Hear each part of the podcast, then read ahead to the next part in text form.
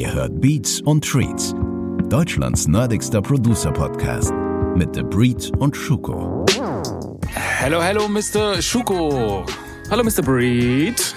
We finally back. Yeah, einen wunderschönen guten Mittag ist es bei uns jetzt gerade. Und äh, Ja, bei, di bei dir auch mega regnerisch. Leider ja. Es Ja. ist äh, ja, Es ist Herbst. es ist Herbst. Ich mag Herbst nicht. Aber Ä äh, echt nicht? Ich finde nee. es beste Zeit. echt jetzt? Das Ja, macht, mich immer, macht mich immer total depressiv, wenn es so dunkel ist und äh, echt? Okay, das war ein ganz spitzen Einstieg. So, alle schlecht drauf jetzt. Ja. Hey, aber pass auf, äh, was erfreulich ist, wir haben völlig vergessen, dass wir äh, letztes Mal tatsächlich unser Zehnjähriges hatten. Also, äh, zehn, zehn, nee, Ja, zehn Zehnjähriges wär auch geil. Nein, nein, zehnfolgiges. Es fühlt sich so an wie zehn Jahre. Nein, unsere zehnte Folge sozusagen. Wir sind jetzt quasi zweistellig. Heute Folge elf. Und äh, ich habe vorhin mal geguckt, wir haben auch tatsächlich die Tausender, ähm, die Tausender Marke bei den Abonnenten geknackt. Oh. Also wir haben 1000 Abonnenten. Das ist krass. Äh, 1000 äh, Leute, die sich unseren nerdigen Krimskrams anhören, finde ich äh, sehr cool. Vielen Dank dafür. Wer das noch nicht getan hat, Daumen hoch, Abo hier, Glocke links, wie auch immer. Oh mein Gott, du solltest YouTuber werden. Auf jeden Fall, ich wäre da richtig gut drinne. Ich glaube es auch. Ja. Ja, mache ich vielleicht. Vielleicht mache ich noch mal so. Oder ist das neue Ding ist so eigentlich Twitch, glaube ich, ne? Ist nicht jetzt Twitch der Da verdienst Scheiß? du wenigstens ein bisschen was, das stimmt, ja. Ja, ich habe das immer noch nicht verstanden. Ich, immer wenn ich das sehe, ich weiß, Illmind macht das zum Beispiel, äh, aber das ist so, ähm, ich sehe da immer nur so lauter Comicfiguren irgendwo rumwackeln und Bomben und alles und kann da dem die Leute halt bei der Stange halten, ein bisschen Entertainment. Ah, ja. da. Aber auch einer deiner Lieblingsengineers, Ali, äh, der die ganzen Kendrick-Sachen mixt, Ja. der hat auch seinen, seinen, seinen Account da. Ist manchmal echt spannend, wenn er dann halt einfach äh, so ein bisschen verrät, aus dem Nähkästchen plaudert. Hast du einen Twitch-Account? Äh, ich habe einen Twitch-Account, aber ich benutze ihn nicht mehr. Also Aber- ich habe Ali jetzt, äh, keine Ahnung, zwei, dreimal habe ich mir das angeguckt. Aber das ist, äh, keine Ahnung, das ist äh, auch wieder, äh, ja, man hat auch so viele andere Sachen zu tun. Ja. Nee, warte mal, vielleicht gehen wir auch noch mal, so machen wir auch noch mal einen Twitch-Kanal auf. Also Twitch ist super, super toll. Ach so, ach so, deswegen. Natürlich, ja, Sponsoring. Du weißt ja nicht, du weißt ja nicht, was, was, keine Ahnung, weißt du? Stimmt. Kann ja, man weiß ja nicht, Ich was. dann wieder. Dann hast Direkt mal jetzt- Bridges geburnt. Äh, Genau, nee, nee, nee, deswegen. Man weiß nie. Ähm, nein, aber ich habe auch einen Twitch-Account, aber tatsächlich komme auch gar nicht dazu, irgendwas zu gucken. Ähm, und naja, wie auch immer. Wir haben ein Thema und äh, das heißt das Anderson Pack. Und Wie kam es denn dazu? Ah, das ist ein wahnsinnig tolles Wortspiel, was äh, dir eingefallen ist. Jetzt schiebt das auf mich. Ist doch so. Ja, jetzt, äh, ja, okay. Ja. Nimm doch das Lob an. Aber wir wollen eigentlich gar nicht, äh, also wir wollen natürlich auch, wie schon angekündigt, über den, äh, über die Entstehung von von Jules ein bisschen reden, aber insgesamt auch über das generelle Sample Pack Game und Samples an andere Producer schicken. Warum macht man das? Wie macht man das? Und wie klingt das im Zweifel dann auch? Und ähm, da bist du auf jeden Fall ein bisschen mehr Experte, weil du da schon eine etwas größere Legacy hast. Deswegen erzähl Ja. doch mal, warum macht man denn eigentlich ein Sample? Und was ist, was ist denn eigentlich dieses Sample? Äh, ich definiere ein Sample als Soundidee, Schnipsel oder äh, eine Skizze. Und äh, angefangen, ich weiß ja nicht, wie es bei dir war, bei mir war es auch so, dass ich dann irgendwann gemerkt habe, hey, Samples aus Vinylplatten, das hat mir immer sehr, sehr viel Spaß gemacht. Äh, Das Dicken hat mir sogar noch manchmal mehr Spaß gemacht, das Suchen nach Platten oder nach Samples, als das Beatmachen selber. Ja. Nur kam ich öfters mal in die Bredouille, wie ich schon mal erwähnt habe, mit den Rechten. ne? Also wenn du Rechte von anderen äh, Künstlern benutzt, kann das halt im schlimmsten Fall dazu führen, dass du halt nichts verdienst. Wenn es eine Kunstform ist und es dein Hobby, ist das vollkommen okay. Ich finde das auch immer noch geil. Ähm, aber ich kann halt diese, ja, ich kann halt einfach keine Tracks mal rausschicken, weil alle Künstler heutzutage, die ein Standing haben, da wollen die Labels einfach das Sample nicht clearen. Das heißt, sie wollen dafür kein Geld ausgeben und äh, was weiß ich, irgendwelche Gladys Knights, Fredda Payne oder äh, irgendwelche Soul-Artists, die ich damals gesampelt habe, wollen die jetzt nicht unbedingt äh, da äh, Geld äh, rausballern, weil ist ja klar, man benutzt deren Eigentum, dafür wollen sie auch was haben, das ist auch richtig so. Und äh, dann kam halt irgendwann dieser Plan, ey, ich mache das einfach mal selber, selber Samples hm, zu kreieren. Was haben die denn damals benutzt? Und das war eine super geile Zeit, weil man da einfach auch mal äh, wirklich sehr, sehr tief in die Materie eingetaucht ist. Was für Equipment wurde benutzt damals, weil ich habe mich so ein bisschen drauf spezialisiert, das in dem Soul, ich würde mal sagen, Soul-Gospel-Bereich zu machen. Mhm. Und das ist halt einfach auch noch eine ganz andere Welt, weil wenn du irgendwann dieses Beatmachen durch hast nach zehn Jahren und du weißt, okay, das ist ein Groove, das ist ein, ne, dann willst du dich auch vielleicht ein bisschen weiterentwickeln und da hat mir das schon ein bisschen geholfen, selber Samples zu kreieren. Ein Sample ist für mich immer auch eine Art von Inspiration. Ne? Mhm. Das heißt, je mehr ich an Inspiration bei mir in meinem Arsenal, Anführungszeichen, habe, desto äh, schneller komme ich vielleicht auch dazu, ein Beat zu machen, weil wir wissen ja heute alle, wenn du das wirklich nicht als Hobby machst, sondern als Beruf, ist halt einfach auch die Schnelligkeit in diesem Game ja dafür verantwortlich, ob du äh, weiter am Start bleibst oder nicht. Und je mehr du da an Möglichkeiten hast, ähm, desto besser bist du aufgestellt und kannst natürlich dann auch reagieren. Aber das ist natürlich erstmal für jemanden, der jetzt anfängt, uninteressant. Wenn du anfängst, Bock hast, Samples zu machen, da gibt es auch keine Regeln. Ne? Also es gibt da jetzt, was ist ein Sample? Es gibt Leute, die machen, die Q-Beats-Jungs zum Beispiel, die, ähm, die haben, also die sind wirklich sehr, sehr krass. Da ist manchmal echt nur ein Akkord oder zwei Akkorde und die sind so ausgecheckt mit, mit Melodien über den Akkorden. Und ja, auch da, ein gutes Sample ist halt einfach eine Sache, das kannst du immer selber für dich rausfinden ob es dich selber auch antriggert. Das heißt, wenn du das Sample gemacht hast und du gehst nach einer Woche wieder zurück an deine, an deine Sample Library und du hast direkt daraus Bock, ein Beat zu machen, dann weißt du, dass das Ding auf jeden Fall gut ist und auch bei anderen Producern funktioniert. Machst du das so? Also äh, gibst du, äh, weil du von Schnelllebigkeit gerade gesprochen hast, machst du denn tatsächlich dann auch so den zwei Wochen Test oder ist das eigentlich nur eine schöne Idee, weil das die Zeit eigentlich nicht hergibt, etwas zwei Wochen liegen zu lassen? Na, ich merke das manchmal selber, dass ich dann Sachen von mir selber äh, sample äh, und daraus ein Beat bastel, wenn sie, wenn sie in, in dem Folder liegen. Ne? Und ich ja, merke dann aber halt auch. Komplett inzestöse. Äh, ja, ja, ganz, ganz schlimm. Nein, aber klar, ist ja super. Das ist das Beste, was man machen kann. Ja, ich hab dabei aber ich auch merke super Spaß. halt auch bei, bei so Sachen, wo meine Probleme sind. Ne? Also auch da, das große Problem vieler Beatmaker oder vieler Producer ist halt einfach, es ist sehr, sehr viel drinne. Und das ist halt so die Kunst auch beim Samplen. Mit nur wenigen Instrumenten einen gewissen Vibe, Gefühl oder einen Groove zu generieren. Ja. Das ist halt schon sehr, sehr, sehr, ähm, das ist schon so die Paradedisziplin, ähm, auch beim Beatmaking. Und ähm, das fängt halt an, wenn du halt ein Sample hast, das zu voll ist und keinen Platz lässt für einen Rapper, dann wird es einfach schwer, diesen Beat auch irgendwie zu verkaufen und, und, und oder damit was anzufangen. Vielleicht hast du Glück, natürlich landet er mal vielleicht in der Playlist oder sowas. Aber im Großen und Ganzen will man ja mit anderen kollaborieren. Und genau das ist halt auch das, was ich so spannend finde bei dem, bei diesem Sample, ich nenne es mal Sample Game, ne? dass man da einfach auch kollaborieren kann mit anderen Producern, ja. die vielleicht gerade auf der Suche sind, weil es auch so schnelllebig ist und die sagen, ey, ich habe jetzt hier jede Woche Session, ich komme gar nicht dazu, eigene Sachen zu kreieren und ich möchte nicht auf Splice ein Sample benutzen, was irgendwie jeder andere schon benutzt hat, weil das vielleicht auch dem, den, den, den Rapper abschrecken könnte. Ne? Ja. Kein Rapper der Welt, äh, ein Drake will jetzt nicht irgendwie ein, ein, ein Sample benutzen, das dann irgendwie schon fünf andere äh, durch den Kakao gezogen haben auf Splice. Man will ja immer auch ein bisschen outstanding sein. Ja. Deswegen also ich bin großer Splice-Fan, aber halt da auch nur Drums oder Vocal Chops oder klar auch mal einen Gitarrenloop, den man dann irgendwie zerschreddert und was anderes draus macht.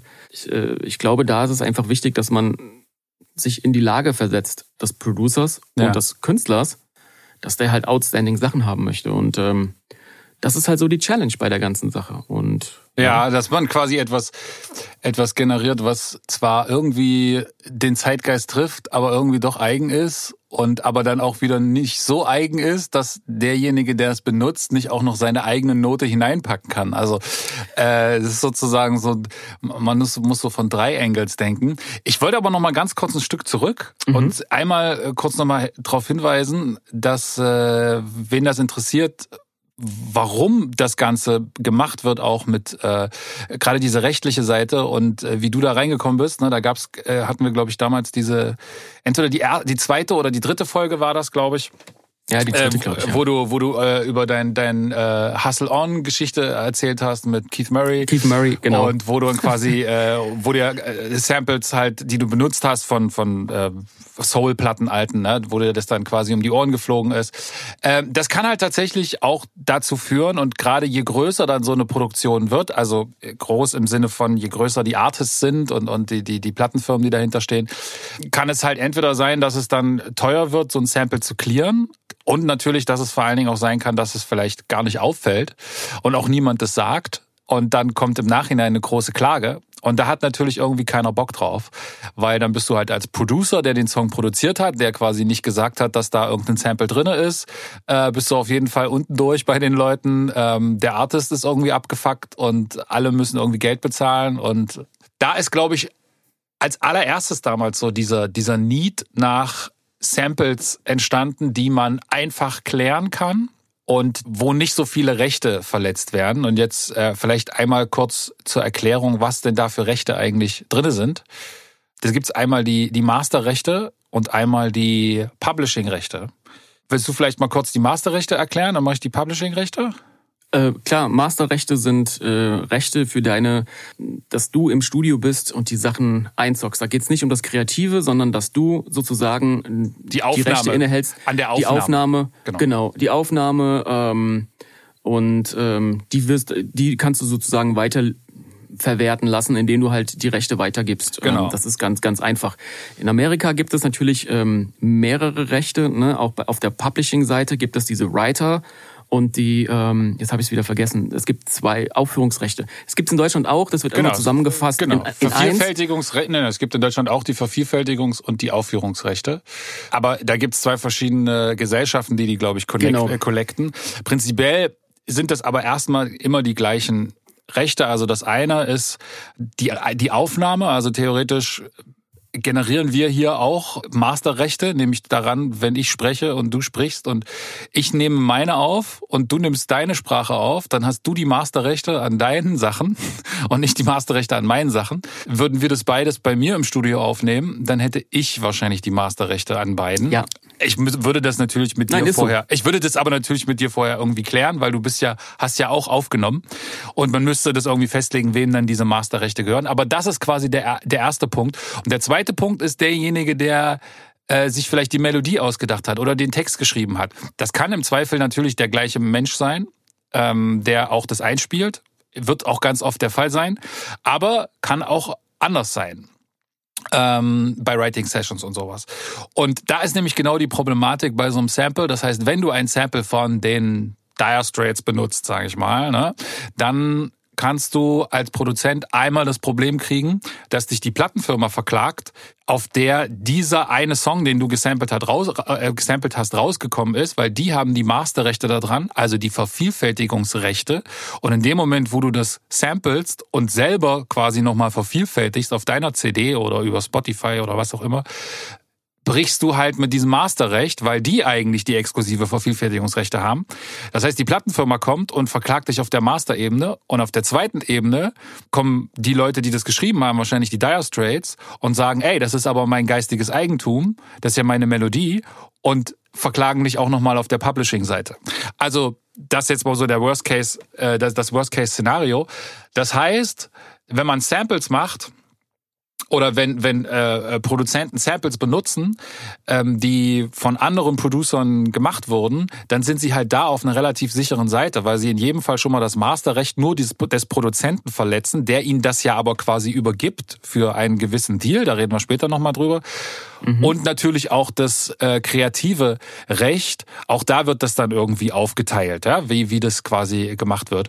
Und das ist, glaube ich, so ein bisschen erstmal die, die grundlegende oder der, der Grund dafür, warum überhaupt diese Szene entstanden ist, weil viele Produzenten, gerade Hip-Hop-Produzenten, und ich fand das interessant, wie du vorhin auch immer von Sample gesprochen hast und das eigene Sample machen und so. Das ist halt, glaube ich, etwas sehr, sehr Hip-Hop-typisches. Auf jeden Fall. Alle anderen Musiken arbeiten, denken gar nicht so, aber äh, Hip-Hop-Musik kommt halt tatsächlich von, ich sag mal, einer MPC oder einem, einem Drumcomputer oder, oder was auch immer, dass man quasi schon vorhandene Musik nimmt und diese irgendwie zerschneidet, remixt, mit neuen anderen Elementen kombiniert oder verschiedene äh, schon bestehende Musikelemente Elemente miteinander kombiniert und daraus neue Musik schafft. Und das ist sozusagen der Grund, wenn man das jahrelang so gemacht hat.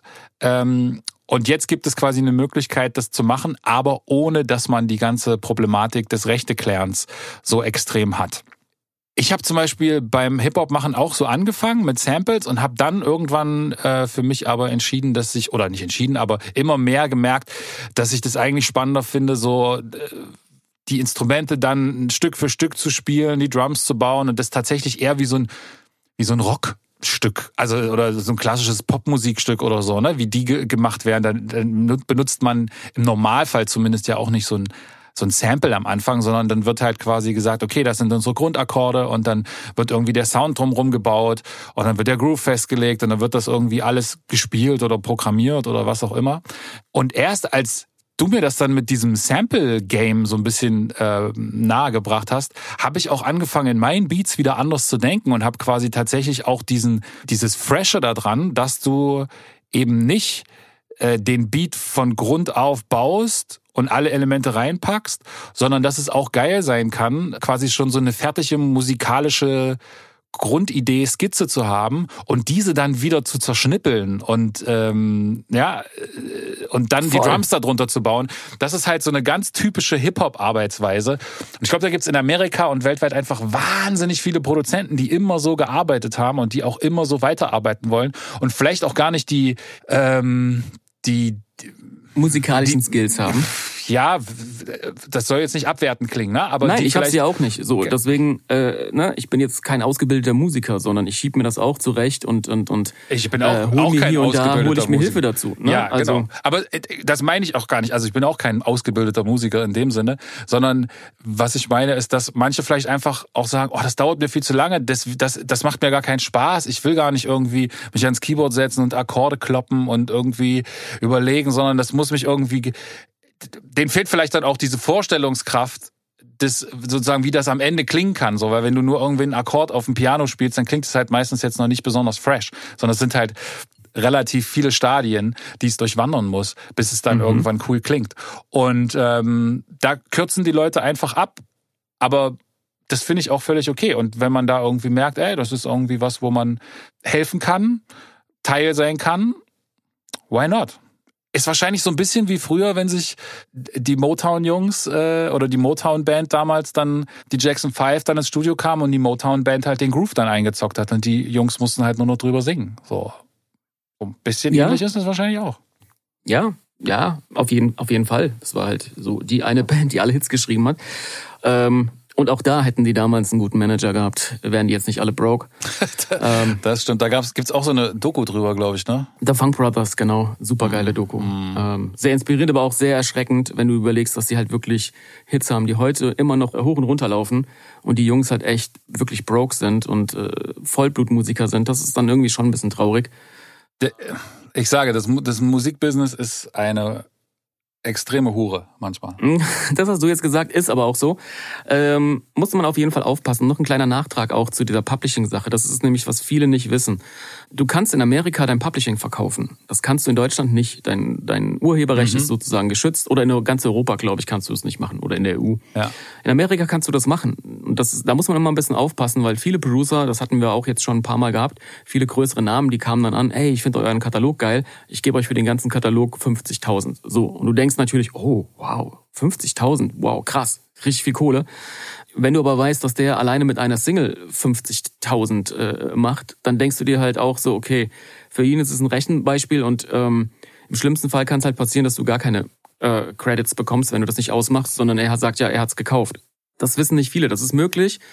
Würde ich von abraten, ehrlich gesagt. Ähm, muss man auch immer von Fall zu Fall sehen, aber äh, ich bin kein Freund davon, wenn man du hast da halt nichts mehr. Du hast keine Credits, äh, du kriegst nicht die Anerkennung, jemand anderes kriegt sie und für was machst du es denn? Ne? Also das ist ja eben die Sache. Machst du es für die Kohle, dann nimm es.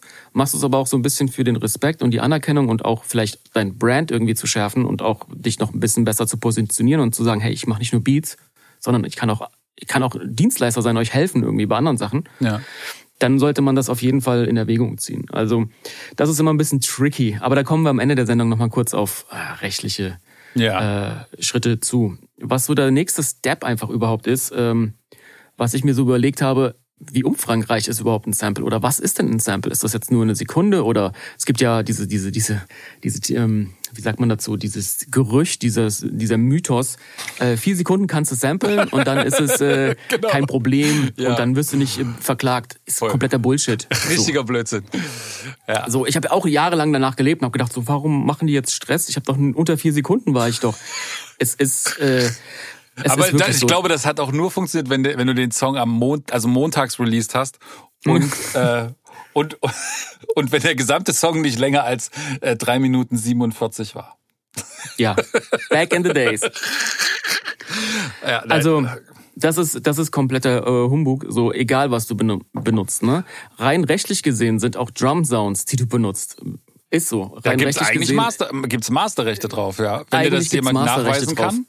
Ähm, So, Ja. ähm, ne, also nur das, weil alle dann auch sagen, ja, äh, äh, keine Ahnung, äh, ich mache jetzt äh, Drum Packs und benutzen eigentlich äh, Funk Breaks oder irgendwelche anderen Vintage Breaks und verkaufen die irgendwie als neu, ähm, wird kein Haar nach Krähen, bis du erwischt wirst oder sowas, ne? Und äh, auch da machen ja super viel im Kleinen. Nur sollte man sich das einfach auch bewusst machen, dass auch Drums auf der Masterseite ja geschützt sind. Ich glaube, das ist genauso wie Vocal Cuts, dass im Hip Hop da auch eine sehr krasse ja, ne, wenn, wenn du damals irgendwie Nas äh, gecuttet hast, hat dich jetzt auch keiner dafür angemacht, obwohl du eigentlich seinen Vocal Job benutzt hast. Ja, das war halt so ein Ähm. bisschen kultureigen und das so, das hat man dann nicht gemacht, weil das einfach. Genau. Äh, heutzutage kann das ein bisschen schwieriger sein, weil vielleicht die Rechte am Ende gar nicht mehr bei irgendeinem NAS liegen, sondern bei irgendeiner windigen, aufgekauften Plattenfirma. Und Das auf jeden äh, Fall. die sich dann sagen, oh, warte mal, äh, 5000 Das Dollar ist- haben oder nicht, äh, verklagen wir den mal. Das ist ja wie, du benutzt einen Vocal Job. Ich glaube, das war bei Bismarck He damals, der nur so einen Vocal Job benutzt hat und deswegen äh, richtige Probleme hatte. Ja, der hatte doch, aber Ähm. der hat doch dann dieses Album gemacht mit, äh, oh, da müssten wir nicht mal eine ganze Sendung machen. Äh, All Samples Cleared hieß Cleared. das. Genau. Ja. Äh, das, äh, da- das müssten wir eigentlich, da müssten wir uns noch so einen Falk Schach dazu holen. so einmal richtig rumnörden. Der hat auf jeden Fall, der kann auspacken. Also der hat wirklich äh, ein Fachwissen, was das betrifft, ist Ja. echt unglaublich. Aber um, Ja, um aber- das ganz kurz nur zu, äh, zu erzählen, ne, also es ich gab dann, glaube ich, genau zu diesem Bismarck Key und auch dieses De La Soul Album, dieses, äh, äh, wie hieß es, äh, Three Feet De La Soul High Step, glaube ich, hieß es, oder? Oder High, ist er, ach so, Nee, das, das, erste, erste, okay. das erste. Das war ja so krass voller Samples. Feet High and Rising. Genau. Und das war so, so krass voller Samples. Und es war dann so ja auch das, der Anfang so ein bisschen von diesem krassen Sample-Game. Davor war ja irgendwie alles mit so Drumcomputern, so Lin-Drum und irgendwie zwei quirky Synthi-Sounds drüber und dann hat LA Cool J und alle über, die, über dieselben Drums eigentlich gerappt, so die ganze Zeit. Äh, Und als das dann mit diesem Sample anfing, mit der Erfindung des, welche war das? Äh, Was war eigentlich die erste Sample? Die, die, die, äh, Jetzt fragst du mich mal. Ich, ich glaube, die MPC 60 war schon eine, die. Aber davor da gab es noch die, die, die, AS, die, äh, den ASA 10 oder so. ASA 10 gab's. Ich glaube, die kamen auch so 93, aber ich glaube, die MPC war 89, 88. War das? Das gab auf jeden Ähm. Fall so ein, zwei, die das irgendwie dann, die dann quasi so äh, eigene Samples samplen konnten. Und ähm, Ja, du- ja gut, okay, gab's auch schon, ne, Fairchild, äh, nicht Fairchild, ach, wie heißt der nochmal, Fairlight. Der Fairlight. Äh, dieser Ja, aber dieser das Computer, ja, aber ne, das wo du auch Quincy und äh, Dings stimmt. zeigt ihm, das stimmt, aber das konnte sich halt kein, kein ja. Ghetto-Producer leisten, weil das Ding hat, glaube ich, irgendwie 100, 60.000. 200.000. Oh, ich glaube, so, so- ich glaube, es war 100.000 oder so. Ähm, naja, äh, auf jeden Fall, damit fing es dann an, dass dann quasi Leute einfach gesampelt haben. Und ich glaube, da gab es so ein, zwei Jahre auch so eine Wildwest-Zeit, wo einfach, äh, wo das einfach die Leute gar noch, noch gar nicht gecheckt haben so richtig und jeder einfach gemacht hat. Und dann kam dieses, dieses äh, erfolgreiche De La Soul-Album. Und, was ja auch äh, nicht so geplant war. Deswegen haben sie es auch nicht stimmt. geklärt. Ne? Das Stimmt. war einfach so, hey, wir, wir ballern was. Prinz Paul hat ja das Album, glaube ich, produziert. So, und der hat da einfach Spaß gehabt. Die haben auch, glaube ich, Beatles gesampelt. Alles Mögliche. Alles. Die hatten, die hatten, So. glaube ich, ja, da gibt's so, gibt's auch so eine spannende äh, Doku, glaube ich, drüber. Ähm, die hatten, glaube ich, über 200 Samples oder so auf dieser Scheibe. Ich weiß, es war auf jeden Fall richtig, richtig, richtig viel. Danach fing das eigentlich erst so ein bisschen an, dass es dann hieß, ey, Samples ab jetzt müssen geklärt werden und alle haben irgendwie im Nachhinein dann die verklagt und dann kam Bismarcky und musste, glaube ich, sein Album komplett zurückziehen und dann hieß das nächste Album dann irgendwie All Samples Cleared. Und da war dann die goldene Zeit, das einfach losgehen und samplen, was man will und rausbringen, war damit eigentlich vorbei. Ähm, da gab es dann irgendein so Rechtsurteil und dann musste alles geklärt werden. Ähm, ja, das mal so kurz als. Äh Trotzdem war man ja immer im Underground am Start und man war ja immer Guerilla und die meisten Rap-Artists haben im Underground angefangen und haben sich dann auch gesagt, ey, ich, ich verdiene ja daran nichts, wenn ich 5000 Platten verkaufe, ist Richtig. der Streitwert viel zu gering. Richtig. Problem ist halt nur, dass dann Rap viel, viel größer geworden ist mhm. und dann ging das halt vom Underground wirklich in den Mainstream, gerade die Mit-90er. Ähm, ja. Da war halt echt, das hätte man sich ja, kann man sich ja gar nicht vorstellen, dass das FX oder, oder Keith Murray, dass diese, diese Jungs halt Platin gegangen sind, eine ja. Million verkaufte Einheiten haben. Ja. Und dann wurde es halt ein richtiges Business draus. Und ähm, Trotzdem ist es im Underground immer noch so, ne? Also wird auch ja. viel gesampelt heutzutage. Ich glaube auch im ähm, Deutschrap, ich glaube auch im Deutschrap wird viel, voll. also alles, was so irgendwie jetzt nicht das ganz, ganz große äh, Business ist, da ist ganz viel auch so in, um die 2000er Jahre und so einfach nicht geklärt worden. Weil wie du schon sagst, wenn der, wenn der Streitwert am Ende so gering ist, dass er irgendwie, weiß ich nicht, man am Ende über, selbst wenn es 5000 Dollar sind, ja, darüber redet, dann musst du in Amerika immer einen Anwalt nehmen, der kostet auch irgendwie mindestens ein paar Tausender, dass der überhaupt erstmal anfängt. Und dann musste irgendjemand. Selbst hier in Deutschland. Oder hier in Deutschland, dann musste irgendjemand über einen großen Teich verklagen. Und da gibt's glaube ich, eine ganze Menge Plattenfirmen, Firmen, die dann halt gesagt haben, äh, oder Rechteinhaber, die gesagt haben, ey komm, das, das lohnt sich am Ende des Tages gar nicht, da geben wir mehr Geld aus, als wir am Ende da rauskriegen. Bloß sobald dann so ein Ding halt mal groß geworden ist und halt wirklich mal Geld verdient hat, dann äh, kamen die halt. Also äh, Crow, Easy zum Beispiel. Easy, beste na? Beispiel, ja klar. Ähm, das ist, äh, der Junge hat nichts dran verdient. So klar, aber dann ist halt auch wieder die, na, dadurch hat er einen Hit und danach genau. sind alle Dinge durch die Decke gegangen. Genau. Ist halt immer so ein Risiko. Viele kalkulieren ja damit auch und sagen sich, hey, dann habe ich halt den Hit und danach geht's eh durch die Decke, dann gebe ich halt alles ab, so whatever. Deswegen, also da muss man, ja, muss man für sich selber das wissen, ähm, wie man damit umgeht. Ähm, aber was mir noch wichtig ist, äh, unabhängig von den ähm, Leistungsschutzrechten und äh, etc. pp, ist halt auch so ein bisschen äh, ich habe das oftmals gemerkt, dass ich mit Musikern und, und auch, ähm, ja, ich würde mal sagen, auch Producern zu tun hatte, die dann gemeint haben, boah, wie ist denn das? Jetzt mache ich dieses Sample, jetzt gebe ich das weg und ich weiß ja gar nicht, was damit passiert. Nachher wird es irgendwie ein, ein Track, der, keine Ahnung, pro Trump ist oder sowas. Was mache ich denn da? Mhm. Und das ist halt so eine Sache, die man sich immer wieder überlegen muss. Sobald du Sachen rausgibst in das große Internet, in äh, dieses große White Web oder auch Freunden gibst, so, du hast keine Kontrolle darüber. Das muss dir immer wieder bewusst sein. Da muss man sich einfach frei machen. Man, man ist Dienstleister, wenn man Glück hat. Das ist, ich sehe es immer so ein bisschen wie Fischen. Ne? Also wenn du viele Angeln ins Wasser wirfst, wird irgendwo mal eine anbeißen. Äh, das heißt, wenn du viele verschiedene Möglichkeiten dir überlegst, wie du die Sachen an den Mann bringst, Leute anschreibst bei Instagram, vielleicht auch selber was verkaufst, äh, an diesen Libraries äh, einen eigenen Shop sozusagen dir bastelst oder halt auch kollaborierst. Man darf sich mit dieser Kunst gar nicht so krass verankern ja. und das eher so sehen als, hey, das ist eine Dienstleistung und du hilfst jemand anderen dadurch, an den Start zu kommen. Ja, oder das kann, ähm, oder kann ja auch andersrum sein, kann ja auch sein, dass äh, du zum Beispiel dann einen Song hörst, der dann aus deinem Sample ist und dann denkst du so, oh Gott, wie hat er dieses Sample jetzt verunstaltet? Der hat ja alles das, was geil war, irgendwie anders gemacht oder was auch immer. Ne? Also das kann dann halt natürlich passieren. Da kommt dann keiner und sagt, darf ich das so du, machen? So du hast immer die Möglichkeit, das wieder zurückzuziehen, ne? Das ist ja dein Eigentum. Ja, ne? Ja, das kannst du machen. Aber da ist halt immer so, willst du Bridges burn? Oder sagst du halt, okay, das, der wird vielleicht nochmal irgendwann ein anderes Sample picken und ich will mir jetzt irgendwie nichts mit dem verbauen, weil irgendwie ist der gerade angesagt und ähm, keine Ahnung. Das ist auch mal so ein bisschen, wie man sich selber so sieht. Es hat was mit dem Ego zu tun, mit einem selber. Also ich kann da nur als Tipp geben, äh, Ego beiseite stellen, weil äh, wenn das Sample jetzt irgendwie Probleme mit sich bringt oder du denkst, so, oh, scheiße, ich fühle das jetzt irgendwie nicht, machst halt Neues und, und kreierst wieder was Neues. Äh, bin da vielleicht nicht das gute Beispiel, weil ich sehr businessorientiert an die Sache rangehe und dieses Emotionale wirklich abgeschaltet habe. Das mache ich bei meinen eigenen Sachen, da hänge ich emotionaler vielleicht auch dran. Oder wenn ich Kollaborationen mache mit anderen Künstlern. Aber jetzt gerade bei dem Sample-Ding ist es für mich einfach, ey, das macht mir sehr, sehr viel Spaß. Das ist ja der Fokus oder der Hauptgrund, warum man das überhaupt macht. Ne? Soll ja Spaß machen. Wenn du es jetzt aus einer Business-Attitüde machst, dann wird es auch nicht geil, kann ich jetzt schon sagen. Weil dann gehst du Copy-Paste-mäßig, läufst du rum und suchst dir irgendwelche MIDI-Files und versuchst dann irgendwie mit dabei zu sein. Da wirst du, glaube ich, lange langfristig wird das nicht funktionieren. Ja, ich glaube, du musst halt einfach ähm, für dich das tatsächlich dann so begreifen, als wäre dann dein Baby oder deine Musik oder dein Song ist halt dann dieses Sample oder dieses Sample Pack oder was auch immer, ne? mit den 10 Samples, 5 Samples, 20 Samples drinne.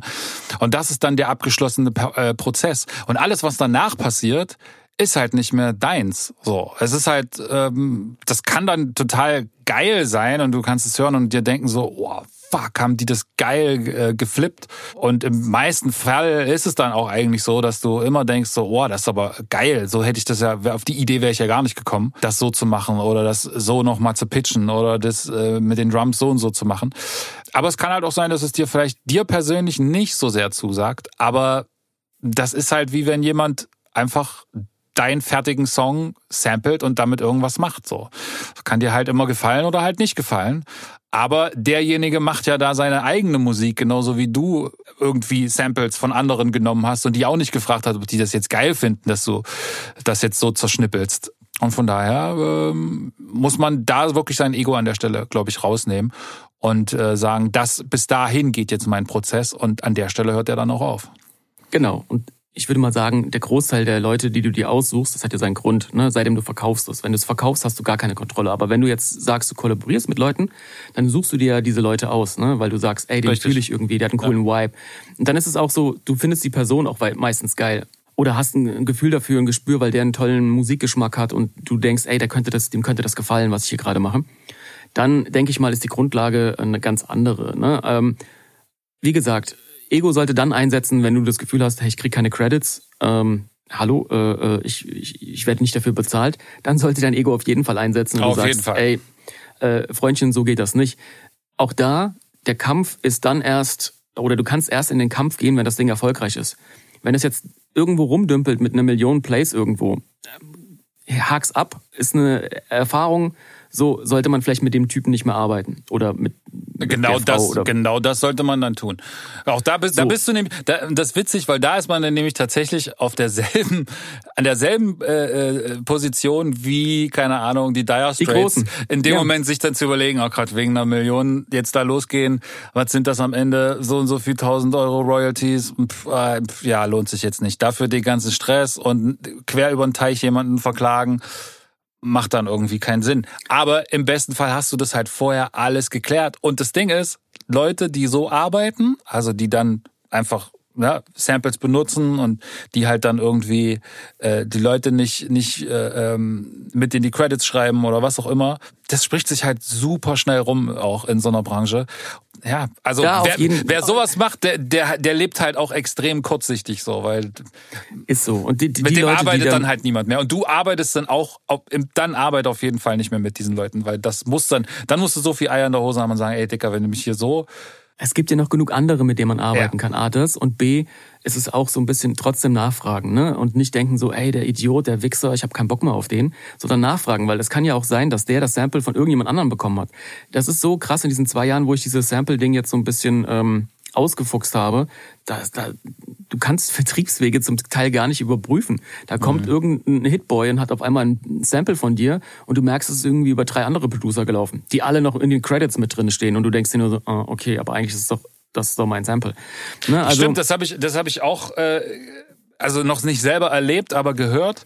Illmind hat da zum Beispiel, wir reden schon wieder über Illmind, aber der hat da äh, auch drüber gesprochen und sich da extrem aufgeregt, dass es tatsächlich dort Leute gibt, die dann sozusagen komplette äh, also sich von anderen diese diese Sample Libraries nehmen und dann da so eine eigene Kollektion draus machen und sich dann, was weiß ich, aus 20 verschiedenen Sample Libraries jeweils ein Sample rausnehmen, das dann in eine neue eigene Sample Library packen und die dann wiederum äh, rumschicken, als wäre das ihr eigener Kram und pitchen dann vielleicht das Sample einmal kurz runter oder sowas, ähm, aber machen halt eigentlich kein neues Sample. Das geht natürlich auch irgendwie überhaupt nicht klar, weil A, wenn das die Leute mitkriegen und ja, das, du kriegst das dann irgendwann mit, wenn es ein Hit wird, so. Ähm, du bist halt der Otto der der Nation so dann an der Stelle. Ist halt super schwierig, weil auf der anderen Seite denke ich mir manchmal so, ey, ohne den wäre das wahrscheinlich vielleicht gar nicht bei, jetzt sagen wir mal, Hitboy gelandet. Ne? Es ist eine ganz schwierige Sache, aber ich da halt einfach auch den Producer anschreiben und sagen, hey, cool, nehme ich mit in die Credits und der Producer weiß dann so, ey, gerade die Großen wissen dann so, okay, der ist mit daran beteiligt gewesen, schick doch mal ein neues Pack. Die sind ja auch alle offen. Ne? Die lassen sich ja auch gerne inspirieren und dann hast du halt vielleicht auch einen direkten Link und dann tu das halt einfach ab als wie, okay, ist jetzt vielleicht blöd gelaufen. Ne? Na, Es weiß ist- ich nicht. Ich, weiß, ich finde, das ist schon, das ist schon ganz schön. Es ist shady, äh, auf ganz jeden schön Fall. Shady, shady. und Shadiness muss man jetzt auch nicht immer schlucken. So, da kann man auch schon sagen, ey, Dicker, was bist du eigentlich für ein Vollopfer? Also Das nicht der, den nicht der Leuten Typ, der ist, ja, das ist ja egal, aber für, für meinen eigenen Seelenfrieden äh, kann ich dann, Also, ja. Also ich meine nicht, ich meine nicht in dem Fall den Hitboy, der dann das Sample einfach Nee, nee, ich weiß, ich weiß, sondern der dieser, Typ diese, und der Typ, der sowas, der halt einfach ja, aber der Typ, der sowas macht, ist auch kein, das ist kein cooler Typ. So, mit dem arbeitet niemand lange. So, du weißt doch, wie so Leute sind in dieser Branche, gibt es Ja, klar. so Hauf, die so agieren, aber die springen dann auch von Camp zu Camp, weil die immer überall verbrannte Erde hinterlassen. So, weil die so, weißt du, das ist Ja. einfach. True. Aber kommen wir jetzt mal äh, zu Ja. was, äh, äh, das ist auch so negativ, ne? Im Endeffekt macht das also, ja natürlich das ist jetzt ja wirklich das. Worst-Case-Szenario und äh, also persönlich ist mir da auch noch nichts so passiert, aber man hört halt Sachen und das gibt es, äh, so wie das das aber auch überall gibt in der äh, in der Musikindustrie. Von daher In der Kreativbranche, ne? Ja. Das ist Oder ja in der Kreativbranche Kunst, generell, Branche ja. genauso oder Grafikdesign. Grafik also, und wenn ich da Fotos. Und, ja, auf jeden Fall. Also das ist, äh, ja, ich glaube, das ist äh, brancheübergreifend sogar. Kommen wir wieder zurück zu dem, zum, zum Ursprungding. Ne? Du hast jetzt also die Möglichkeit, du willst ein Sample machen. Ne? Und du bist auch so, hey, wie mache ich das denn? Wie gehe ich jetzt daran? Ähm, mache ich jetzt irgendwie was Kurzes? Mache ich irgendwie was Langes?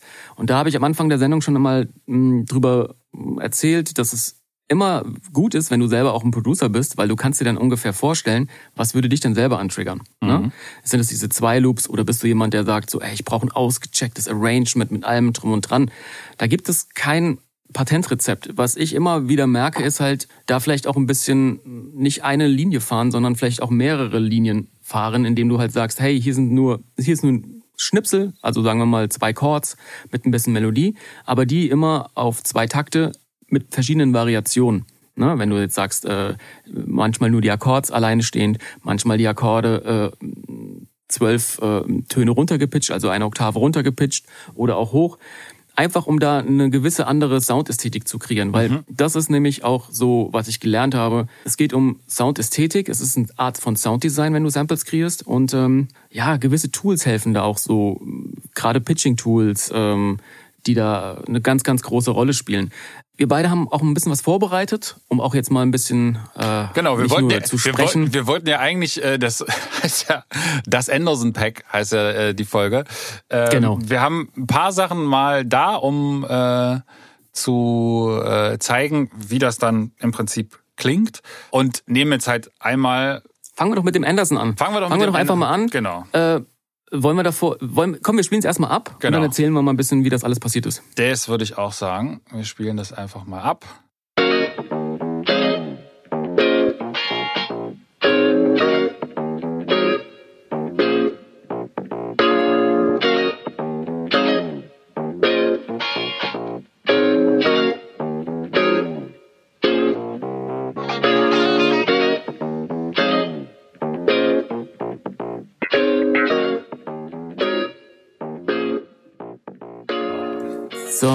Ähm, es geht Das dann noch ein bisschen weiter. immer noch einen guten Vibe. Ja, also immer, wenn Fall. ich dieses Sample höre.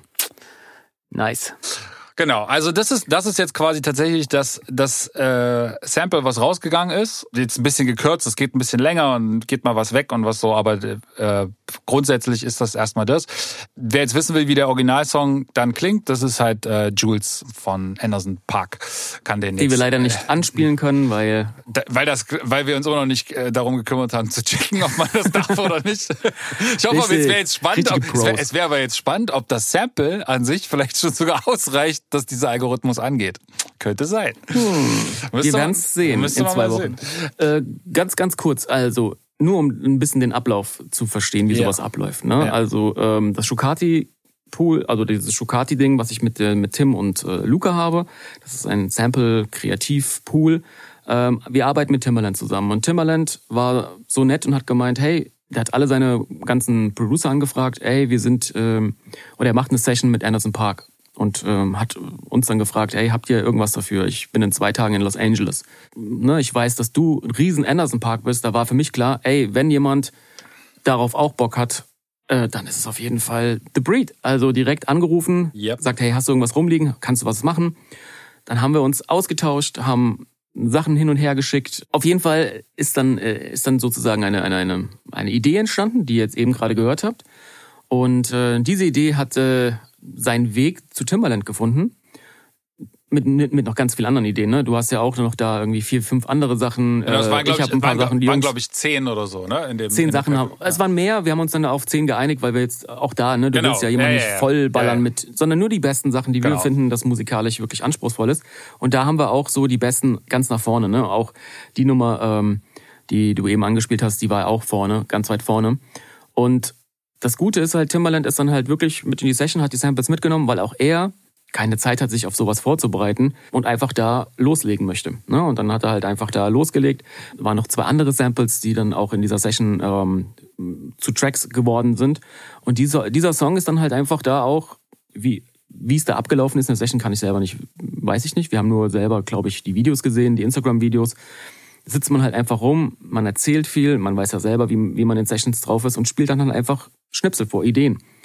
Und ähm, ja, so hat das dann halt einfach seinen Lauf genommen. Und äh, ich glaube dann auch zwei Wochen später war es dann halt auch so, hey, das Sample find, äh, findet Anderson ganz geil. Wir haben einen Track draus gemacht. Das ging dann auch irgendwie viral. Ne? Das ist dann irgendwie auf Instagram.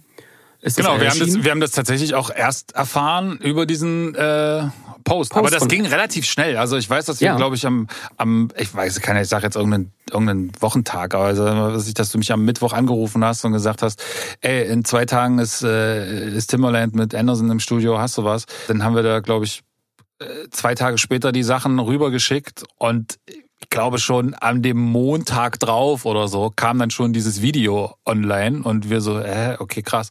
Also das ging Ey. sehr, sehr schnell. ist äh, super. Ne? Wir waren ja auch äh, komplett überrascht. Äh, normalerweise dauert das ja ewig und du hast auch keine Transparenz. Also du siehst ja gar nicht die Leute im Studio, wie sie darauf schreiben.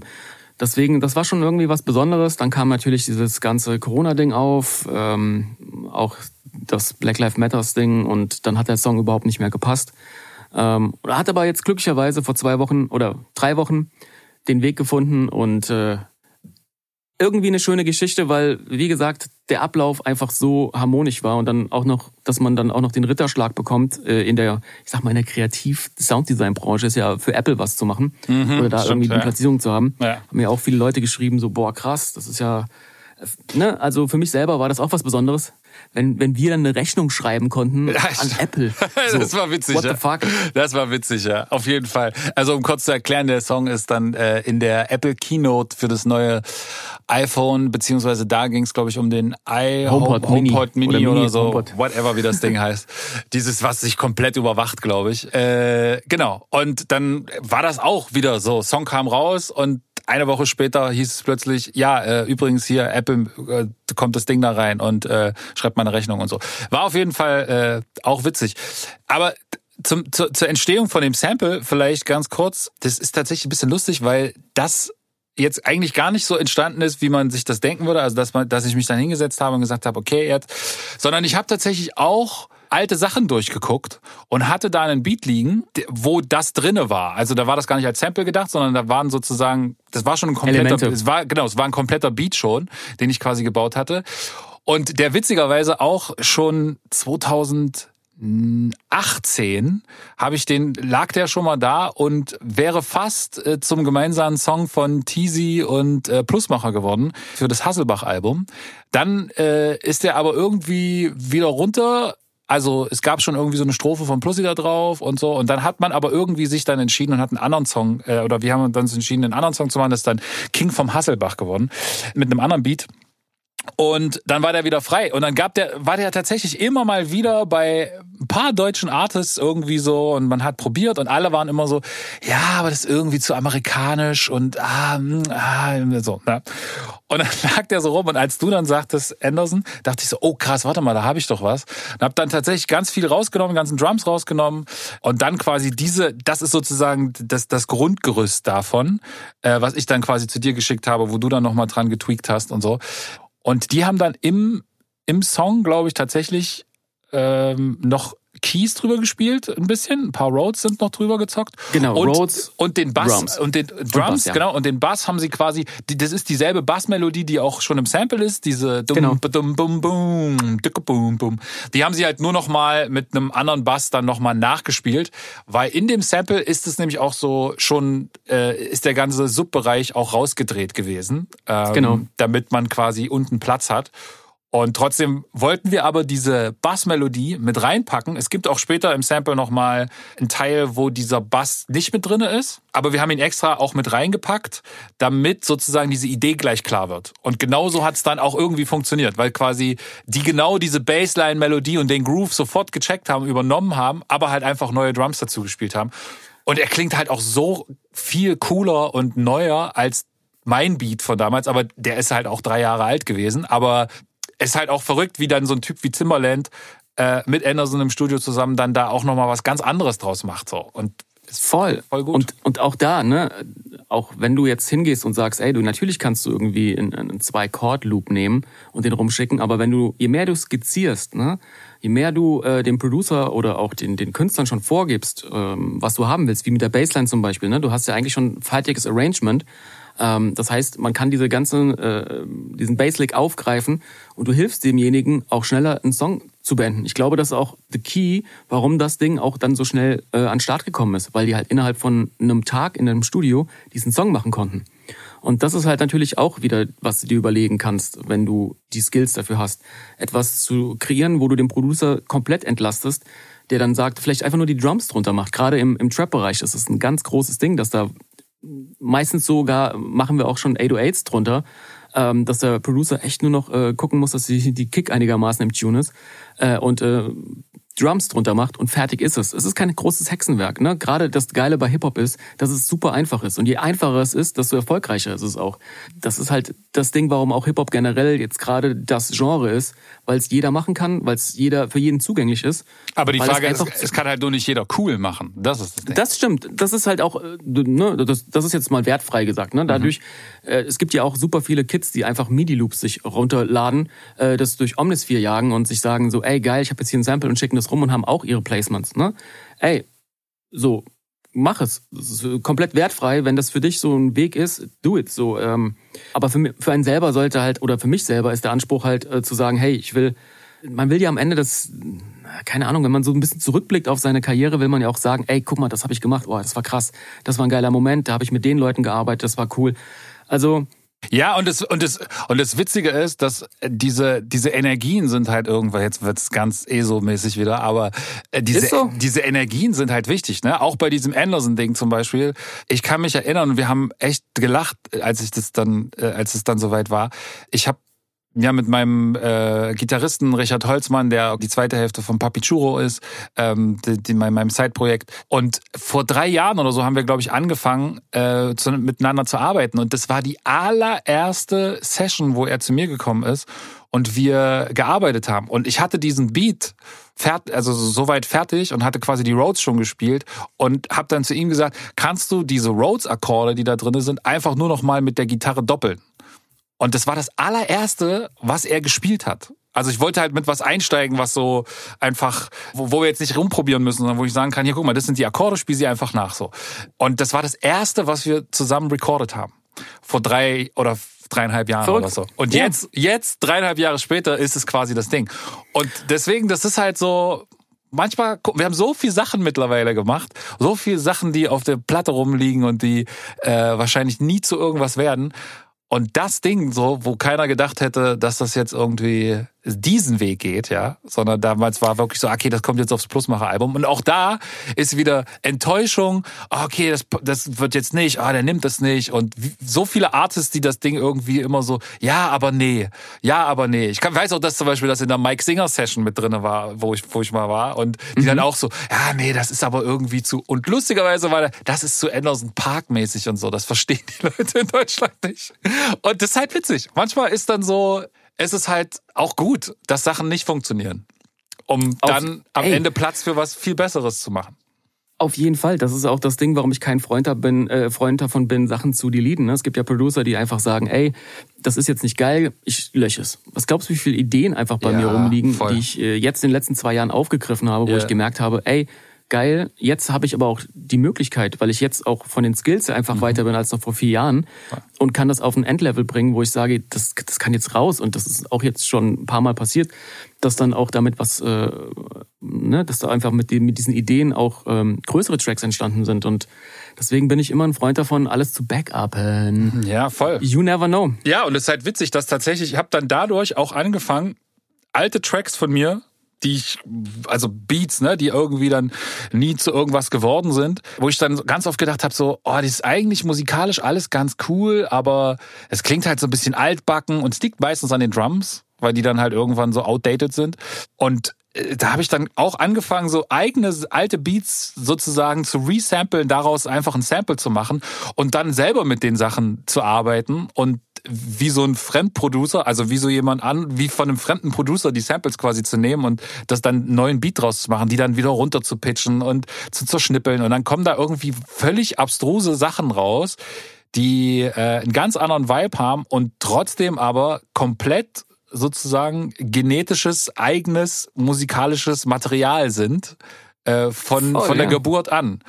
Ähm, und nur so eine Art Grown-up-Prozess durch, durchlebt haben. Und das ist super spannend.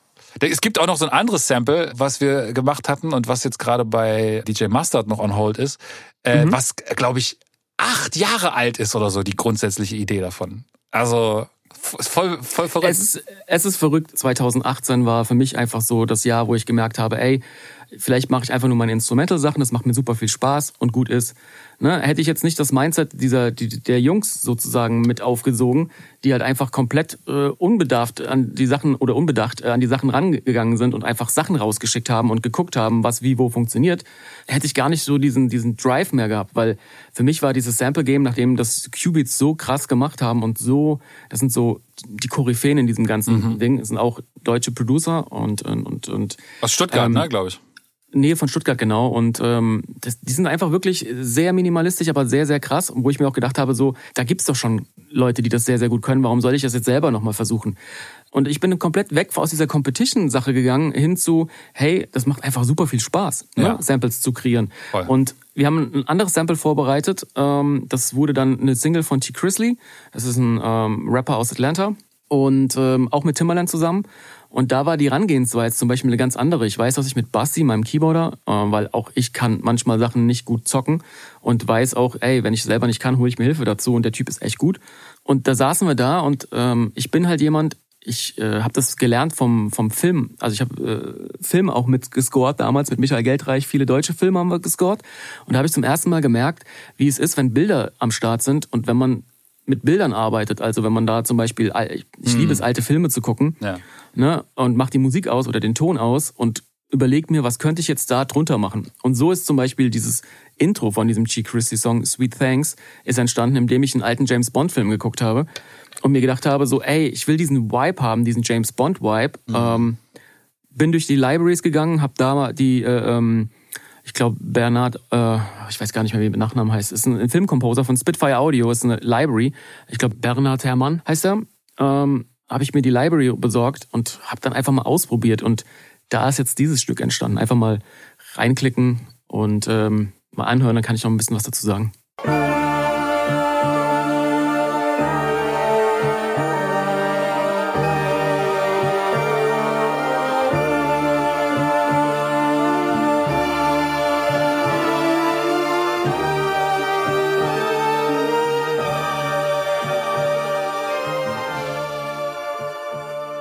Genau.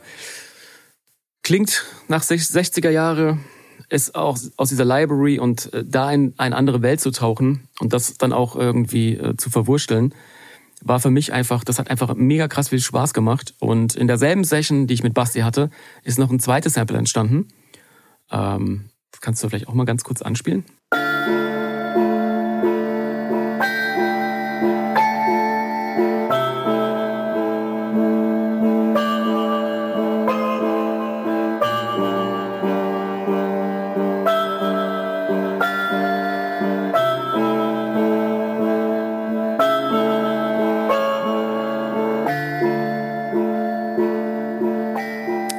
So weiter.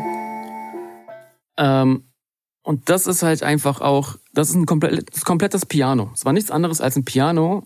Und ähm, da hat es super viel Spaß gemacht, einfach auszuprobieren mit, mit einem Pitch Shifter, mit einem Echo Boy, mit einem Crystallizer von Soundtoys. Das sind super geile Tools. Mhm. Damals auch mein Go-To-Tool äh, äh, war äh, der RC Retro von XLN Audio, wo du einfach alles in einem Plugin drin hast und voll viel ausprobieren kannst. Und das hat mir dann einfach super viel Spaß gemacht. Und als wir das Pack damals rausgeschickt haben, waren genau diese beiden Samples drin und die waren, ich glaube, die waren äh, auf Platz 9 und 10, also die letzten.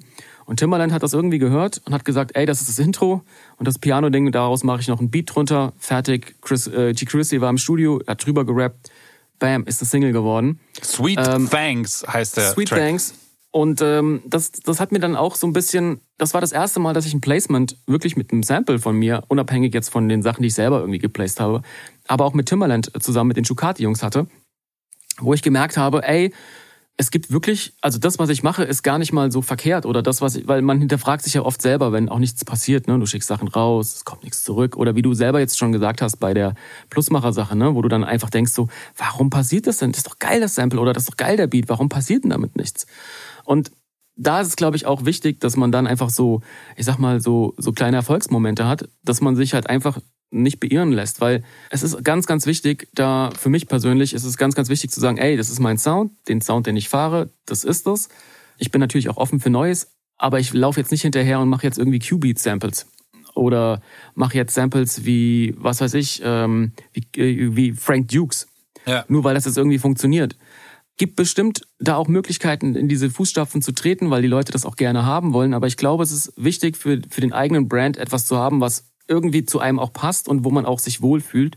Gerade dann, wenn du halt Placements hast und die Leute wollen mehr. Dann musst du das auch irgendwie bedienen können und du willst kein Dienstleister sein, sondern du willst jemand sein, der sagt, ey, guck mal, ich habe eine ganze Spannbreite an Sachen, die jetzt irgendwie soul-affin sind oder äh, oder keine Ahnung, ich liebe ja auch mit Mooks Synthesizern äh, rumzudoktern und dann irgendwie äh, keine Ahnung mit mit mit Spring Reverbs zu arbeiten und äh, eine verrückte Soundwelt zu kreieren, die in Filmen funktionieren könnte. Ja, ich glaube, das hat auch auf jeden Fall dieses Sample machen ähm, hat für mich auch noch mal so eine ganz eigene Welt, was Sounddesign angeht, aufgemacht so. Ne, das war auf, ist auf jeden Fall den riesen Anteil des Ganzen, weil du kannst halt irgendwie die Akkorde und all das, das ist alles natürlich Teil des Samples und das ist natürlich alles wahnsinnig wichtig, ja. Also die Akkorde müssen stimmen und es müssen irgendwie geile Melodien sein und so, das ist alles keine Frage. Aber du kannst halt theoretisch dasselbe, dieselbe Melodie, dieselben Akkorde nehmen und kannst halt fünf verschiedene Samples daraus machen und sie in fünf verschiedene Epochen äh, adressieren so ne? Und und kannst quasi einfach nur mit Sounddesign mit den richtigen Instrumenten die du das spielen lässt ähm, mit den richtigen Bandmaschinen oder typisch für diese Zeit benutzte äh, Kompressoren Preamps, etc, Preamps whatever so. Mikrofone kannst du halt was völlig anderes daraus machen ja? Also wie jetzt zum Beispiel dieses zweite T Grizzly Sample wenn du das jetzt sagst ja dann checkt man eigentlich nicht das ist jetzt nur nur ein Piano und aufgenommen das klingt halt irgendwie nach Synthi und irgendwie und alles. Und es ist aber Glocken Glocken und ja, und es ist aber eigentlich nichts weiter als nur wahnsinnig viel Sounddesign auf etwas, was eigentlich ein ganz standardmäßiger Sound ist, nämlich ein Piano-Sound. Und das, das habe ich halt auch gemerkt, das macht halt unfassbar viel Spaß, weil wenn du dann so am Bauen bist von einem, von einem Beat und schon so die Drums hast und so, dann, dann wird es schwierig, da so frei noch zu agieren. Ne? Weil du, weil du bist dann schon so irgendwie mit den Drums und so. Du hast dann nicht mehr so viel Platz. Und in dem Moment, wo du halt irgendetwas völlig frei bauen kannst, kannst du halt auf sowas viel mehr Acht geben. Und ähm, ja, und dann halt natürlich auch dadurch wieder ganz viele alte Sachen hören. Ja, also wie haben die das damals gemacht? Warum? Wie klingt das? Äh, rumnörden, nachgoogeln. Was haben die da benutzt bei den Aufnahmen? Was ist das für ein Preamp? Wie hat der und der seine Gitarre damals eingestellt? Was hat der für eine Gitarre gehabt? Und all das. Und das macht halt einfach wieder wahnsinnig viel Spaß. Auf jeden Fall. Auf, und das ist, das ist aber auch eine Welt, ne, in der kann man sich richtig krass verlieren. Ich habe jetzt angefangen mit Hardware, also mit Pedals zu arbeiten. Ja.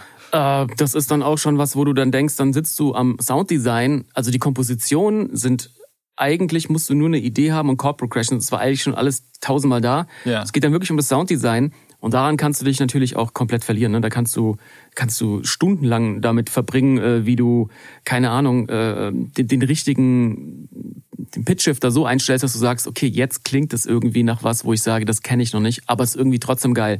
Und das ist ja auch das Ding, du willst ja andere Producer oder andere Künstler auch inspirieren, dass sie auch das Gefühl haben, oh, das klingt irgendwie neu, das klingt irgendwie fresh, das kenne ich noch nicht. Äh, es ist ein bisschen, ist ein bisschen so wie, ähm, das stelle ich mir auch einen wahnsinnig spannenden Job vor, so Leute, die so Synthesizer-Presets machen. Ja, also die dann ja voll äh, Klar. Äh, oder oder so, ins, so Synthesizer ins, äh, erfinden, sage ich jetzt mal, ne? auch wenn sie nur digital sind das hat ja dann teilweise auch irgendwie den Sound einer Ära geprägt so. Und am Klar. Ende sind das halt Leute, die auch diesen Kreativen dann irgendwie neue Sounds zur Verfügung stellen, aus denen die dann sagen, oh, das ist geil, das ist das neue Coole und das mache ich jetzt cool. Und plötzlich ähm, hast du vielleicht irgendwie so eine einfach eine Effektkette erfunden, die dann irgendwie andere probieren nachzubauen, weil sie es irgendwie geil finden.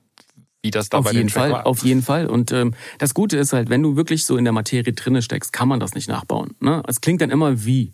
Genau. Und ähm, ja. das, das ist halt so was, wo ich sage, wenn du das irgendwann so perfektioniert hast, dass du sagst, so, ey, jetzt habe ich meinen Sound gefunden, ähm, so, das gibt dir eine gewisse Selbstsicherheit und du merkst dann auch so, dass gewisse Leute dann öfters mal nach genau dieser Sache fragen. Und das heißt aber auch nicht, dass du dich nicht weiterentwickeln solltest, ne? Weil auch da, das Musikbusiness ist leider sehr schnelllebig und das, was heute mal irgendwie angesagt ist, ist halt einfach nächstes Jahr nicht mehr so. Und auch da heißt es, ne, es ist immer so ein bisschen abwägen, gehst du lässt du dich inspirieren natürlich von den neuen Sachen. Das, das würde ich jedem empfehlen. Ne? Auch sich da einfach zu, äh, zu schauen, was ist gerade angesagt, was machen die gerade. Ähm, es gibt ständig neue Plugins, ne? wenn du jetzt sagst, Hardware ist nicht dein Ding, die verrückte Sachen machen. Also ne, es ist, äh, sehr leicht dann sozusagen die Produktion, sei es jetzt äh, die AI-Technik, äh, die hingeht und äh, ähm, dir schon Sounddesign zum Beispiel vorgibt, das äh, Isotope Reverb, das dir schon genau sagt, wie du äh, damit Reverbs nicht miteinander crashen und sowas. Also und das wird ja noch viel, viel krasser werden. Oder dass du Scaler hast, das ein MIDI-Plugin ist, das dir einfach schon hilft, ähm, Chord Progressions zu erstellen, wo du selber sagst, oh, das ist jetzt ein bisschen was Besonderes. Das ist jetzt eine besondere äh, Progression, die, auf die wäre ich selber jetzt nicht gekommen. Das ist, glaube ich, wichtig, dass man sich immer auch updatet und immer schaut, was machen andere und nicht mit einem Gedanken von, ich will jetzt da auch hin, sondern eher so sich inspirieren lässt. Das mache ich immer noch zum Einschlafen, gucke ich eigentlich Beat-Videos mhm. oder äh, Paddleboard-Videos, wie Leute irgendwie an der Gitarre rumpaddeln und irgendwie Einstellungen tätigen, wo ich mir denke so, okay, Hardware heißt halt immer das Ding, es klingt halt anders, weil jede Hardware-Komponente auch irgendwie einen anderen ja. Sound hat. Das heißt, du hast immer auch irgendwas Eigenes. Das ist jetzt mein, mein, mein Ding. Ja, der Spaßfaktor, der Spaßfaktor ist ja auch viel höher bei Natürlich. Hardware. Es, ja. Man macht's, ne, alleine wir kommen aus einer Ära, wo man noch immer irgendwie gedreht hat und nicht geklickt. Ja. Das ist dann immer auch irgendwie, ja, mhm. was Spannendes. Aber um auch das Thema so ein bisschen mehr einzudämmen, weil wir können jetzt unendlich viel darüber reden, ja, was wollen, für Tools man benutzt. Wollen, wollen, wollen, ich meine, ich glaube, das ist relativ klar, was man benutzt, ist äh, alles, was du hast und worauf du Bock hast. Wollen wir noch mal ganz kurz vielleicht auf das äh, rechtliche eingehen, was ja. man dann vielleicht nicht benutzen sollte bei so einem Sample, wenn man das irgendjemanden schickt? Das, das ist halt äh, so Erfahrungen, die ich gemacht habe. Ich glaube, das Wichtigste ist, wenn du mit Leuten kollaborierst, ne, du, du machst irgendwie, selbst wir beide haben ein Header of Agreement gemacht, weil du weißt nicht, ob man sich in zwei Jahren immer noch verträgt, ob das noch alles cool ist, oder das ob du aufhörst oder. Kann ich, mir, ne? kann ich mir nicht vorstellen, dass wir uns in zwei Jahren noch vertragen. Äh, Ach so, ja, genau. Das kann ich mir auch nicht vorstellen. Auf keinen Fall. Deswegen ist es, glaube ich, da wichtig, immer, ich war nie ein Freund davon, weil ich finde das Wort immer wichtiger als äh, was schriftlich festzuhalten. Aber auch da ist mir selber schon mal passiert, dass ich mit einer anderen Partei was ausgemacht habe. Aber zwei Jahre später, äh, was, habe ich das wirklich so gesagt? Kann ich mir gar nicht vorstellen. Das liegt daran, man hat mit so vielen Leuten zu tun, man macht so viel das heißt nicht, dass ich mir nicht selber vertraue, aber auch da ist es so, man, man sagt mal schnell was. Ja, ja, machen wir 50-50. Ja, ja, machen wir das so und so. Ne? Äh, alles kein Problem. Das ist am Anfang eh nie ein Problem. Probleme mhm. treten dann mal auf, wenn Sachen erfolgreich werden. Und ich glaube, es ist so wichtig, äh, in jeder Grundlage heute im Musikbusiness einfach da auch so kleine Head of Agreements zu machen, wo einfach drin steht, wie eure Splits aussehen, wie eure Zusammenarbeit abgelaufen ist und ähm, ja, dass man sich einfach so eine kleine Absicherung macht Auf je, egal mit was, egal, da geht's gar nicht nur um Samples, es geht um alles Mögliche, auch wenn er mit einem Rapper eine Platte macht und alles ist, hey Bruder, cool, dies, das, hin und her. Also das muss, ja das nicht, muss man, muss ja das nicht mal ein Vertrag sein, aber irgendwas, wo man das mal hinschreibt. Und wenn es nur eine E-Mail ist, die an beide gegangen ist, wo irgendwie beide sagen, jupp, habe ich gelesen, so machen wir's. Weil es ist wirklich so, nach fünf Jahren und manchmal sind die Auswertungsprozesse im Musikbusiness auch sehr langwierig und es dauert, bis Geld vom Vertrieb kommt und Vorschüsse eingespielt werden und blablabla. und dann irgendwann arbeitet man vielleicht gar nicht mehr mit dem Rapper zusammen und äh, oder mit dem Produzenten oder mit dem Gitarristen oder mit was auch immer. Und dann kommt man dann so und sagt so, ey, was ist denn eigentlich damals mit der Kohle? Was ist denn da? Ja, was waren da ausgemacht? Ja, äh, na. Und dann hat jeder irgendwie so eine verklärte Vorstellung von dem, was da ausgemacht wurde. Ja. Und ähm, dann gibt's vielleicht einen neuen Manager, der dann irgendwie noch sagt, ja, äh, wie, äh, da, wenn es da nichts Schriftliches gibt, also dann äh, äh, und das ist auf jeden Fall nicht verkehrt, alles irgendwie mal schriftlich festhalten. Da muss nicht, muss man nicht gleich irgendwie zum Notar gehen und einen Anwalt holen, aber zumindest, dass mal alle erstmal wissen, worüber sie geredet haben. Und ähm, da hast du eigentlich schon das meiste, zumindest wenn die Leute prinzipiell cool sind, hast du damit eigentlich schon geklärt, weil wenn dann jemand sagt, ja, aber das sehe ich jetzt nicht mehr so, wie das damals, dann ist halt irgendwie schon, dann ist er halt schon ziemlich arschig so. Aber was wirklich passieren kann, ist, dass Leute es einfach nicht mehr wissen. Das genau, das ist menschlich. Das ist wirklich menschlich. Ist auch mir schon passiert. Ich muss auch manchmal nachfragen, wenn ich mit Leuten abrechne und denke so, ey, was was haben wir eigentlich vereinbart? Und da bin ich echt immer froh, wenn ich dann weiß, oh, warte, ich habe irgendwo eine E-Mail oder hey, ich habe da ein Head of Agreement, da kann ich reingucken. Oh, das habe ich mir da hingeschrieben. Cool, alles klar. Das ist auf jeden Fall ganz, ganz wichtig. Und auch, weil wir es nochmal am Anfang der Sendung dieses rechte Dritte hatten, ne? Auch da ist es so. Es kann ja auch, ist mir auch schon alles mal passiert, dass, dass, dass ich mit Leuten kollaboriert habe und dann auf einmal waren es gar nicht die Leute, die das gemacht haben, sondern irgendein Homie von dem, der das irgendwie gemacht hat und ich kam in Teufels Küche, weil der gedacht hat so, ey, du hast mich jetzt hier über den Tisch gezogen, ne? Und im Endeffekt ja. hatte ich keinen äh, Vertrag und und der war dann sauer auf mich, obwohl der Mittelsmann, der das irgendwie äh, so shady-mäßig abgezogen hat, einfach äh, Sachen von anderen Leuten weitergegeben hat und sie als seine ausgegeben hat. Das ist immer so, deswegen, das schützt dich auf der einen Seite selber und äh, es schützt auch dein Gegenüber und du kannst auch schnell rausfinden, ob derjenige sleaky ist oder nicht, weil ähm, gerade im Sample-Game sind schon die dubiosesten Sachen passiert, dass da irgendjemanden, äh, auch uns, äh, bei den Schukati-Sachen, auch uns ist es passiert, dass dann Leute uns externe Sachen geschickt haben, wo wir gemerkt haben, hey, das kennen wir doch irgendwoher. Und dann war es irgendwie eine Beyoncé hochgepitcht, äh, zerschreddert und sonst irgendwas. Und wenn du da dich äh, sozusagen nicht frei von machst, dass du sagst, ey, die rechte Dritter, äh, wenn du mit mir arbeitest, die musst du geklärt haben. Wenn du das nicht hast, hängst du mit drinne. Mitgehangen, mitgefangen. Es ist halt auch in diesem Game so. Sobald dein Name mit drinne steht in, in den Credits und es passiert irgendwas Blödes und es kommt raus, das Sample war doch irgendwoher von jemand anderem geklaut oder ähm, ne, dann hängst du halt mit drinne. Und du hast vielleicht jemanden vertraut, der dir dann nachher irgendwie vielleicht auch die Karriere kaputt machen kann. Also ich glaube, da ist es ganz, ganz wichtig, dass man solche Head of Agreements hat. Das ist, wie gesagt, hast du auch schon gesagt, das muss ja nichts Großes sein. Es ist wirklich am Ende, das ist meine Erfahrung, die ich seit 15 Jahren habe, äh, wenn Sachen nicht unterm Radar funktionieren und, und, und äh, im Kleinen, dann kriegt kein Hahn danach. Aber sobald irgendwas größer wird, du hast immer Stress, wenn du das nicht irgendwie geklärt hast. Ja, also da würde ich äh, auch nochmal, nur mal ganz generell, ne, das ist halt äh, auch immer schwierig. Ich merke das auch ganz oft, gerade mit jungen Artists, wenn man dann mit denen äh, arbeitet. Äh, sobald man dann irgendwie kommt so, ey, da müssen wir aber mal hier was aufsetzen und so, dann ist es immer so, ja und ah, und dann ist man ganz schnell in dieser Ecke von so, ah ja, das ist hier so der der uncoole der Vibe-Killer. der Vibe-Killer und so. Und das Ding ist halt so, es ist aber halt einfach Bullshit so. Es hat nichts mit, sondern es, man schützt am Ende eigentlich denjenigen da viel mehr als sich selber. Und dann muss man sich manchmal so dafür rechtfertigen, ähm, dass man jetzt so, so Business und Kohle-Talk machen will und so. Aber ey, besser du hast es gemacht, als du hast es nicht gemacht. So. Und ich habe es ganz oft nicht gemacht und mich im Nachhinein Same here.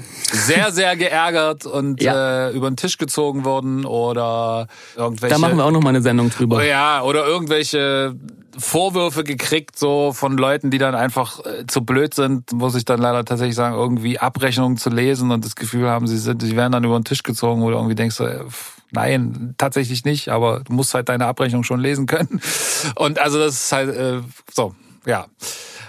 Aber das ist eigentlich ein ganz gutes äh, Schlusswort zum Thema Samples, oder? Yes. Ja, wir haben noch einen Treat of the Week natürlich. Ja, hast du einen? Du hast bestimmt wieder was, irgendwas Nerdiges. Ich, kenn ich, habe was richtig Nerdiges, ja. Und ich habe was Nerdiges auch passend. äh, Du hast es vorhin, du hast ihn vorhin schon erwähnt, den Fairlight äh, Mhm. Synthi. Ich bin riesen, riesen, riesen 80er, 90er Jahre Actionfilme-Fan, so bin ich natürlich groß geworden.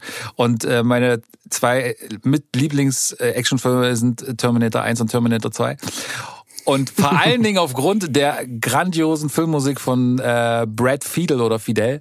Ähm, und es gibt ein ganz geiles Video auf YouTube, das heißt How the Terminator 2 Music Was Made von Alex Ball oder Alex Ball. Da geht's darum, wie Brad Fiedel die Terminator 2 Musik gemacht hat und geschrieben hat. Und der hat damals als State of the Art diesen Fairlight gehabt, der halt unfassbar viel Kohle gekostet hat.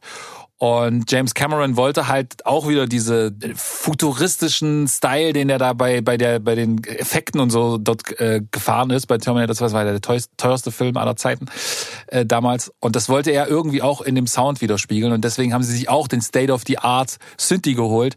Und da ist super witzig, wie die das gemacht haben, weil da sind zum Beispiel dieser dieser ganz äh, bekannte mm, mm, dieser Sound, der immer kommt, wenn er, wenn dieser äh, Terminator kommt, ist eigentlich nichts weiter als ein Horde-Sample, was unfassbar runtergepitcht wurde. Ist eigentlich nur so ein und das ist halt super, passt ein bisschen gut zum, zum Thema. Da gibt's ganz viel von solchen Sachen, wo sie wirklich Natur-Sounds genommen haben und sie dann einfach krass runtergepitcht haben und dadurch so komplett eigene Welten geschaffen haben.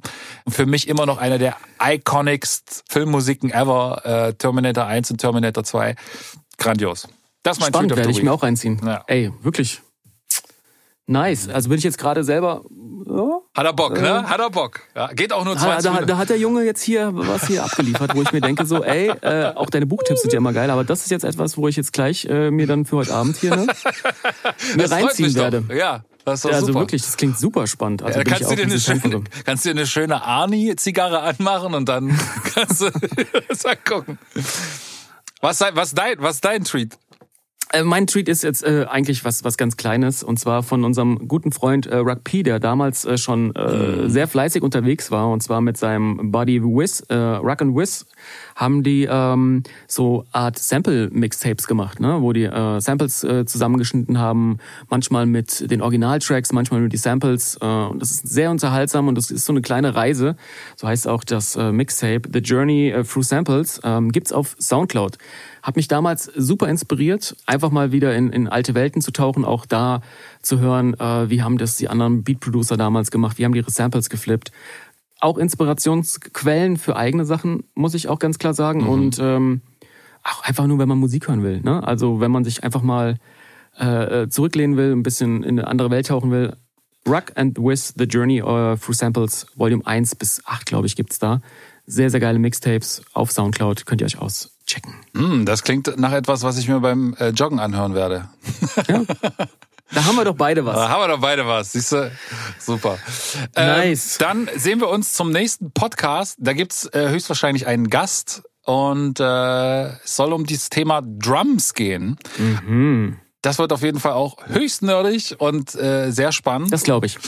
Und äh, bis dahin wünschen wir euch alles Gute. Abonniert äh, den Podcast-Kanal, macht Glocke hoch, dies, das, Schnullibär und unseren Newsletter abonnieren. Äh, nächste, nächste Mal lohnt sich nämlich wirklich richtig. Äh, Ja. Sollte man unbedingt abonnieren.